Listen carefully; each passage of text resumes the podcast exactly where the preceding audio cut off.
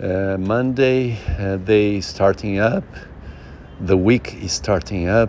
Uh, nice day. Temperature is uh, fresh, so a bit below the 20 degrees Celsius. Uh, but it will be a beautiful day. It, it will get warmer during the day. Let's see how it goes the days ahead in the week. And uh, today is the rest day after a nice week of trainings. Uh, so last week it was great. Uh, I increased the volume of the trainings a bit. Uh, so full trainings uh, or daily from Wednesday to to Sunday. Also on Tuesday I had a walk, so activities in six weeks of the in six days of the week. Uh, I pushed hard in some of the trainings and increased volume.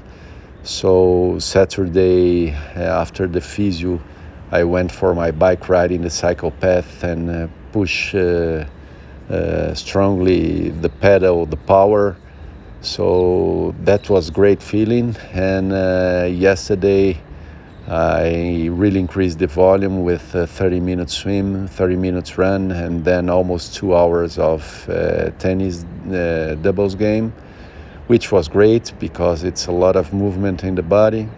So in the afternoon, I was feeling a bit, as always, when I increased volume but overall feeling the body super balanced i think uh, all the preparation that i have been doing in the physio and for my leg to have the recovery of this uh, more or less chronic injury in the muscle of the, my leg this whole preparation is is uh, uh leaving me uh, in a good condition balanced and prepared uh, for all exercises so I feel that this is the good base uh, to increase the, the volume or at least the intensity.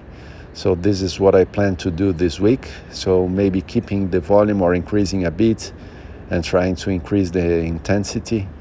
Uh, today it's for sure the traditional rest day and tomorrow I will rest as well. Uh, but I will probably do the, the, the walk in the morning and from Wednesday, let's see how I organize my trainings. But uh, feeling good, feeling balanced, uh, feeling prepared. So that's great. That's uh, what I want to do and start to increasing volume intensity and let's see how it goes ahead. Great week ahead.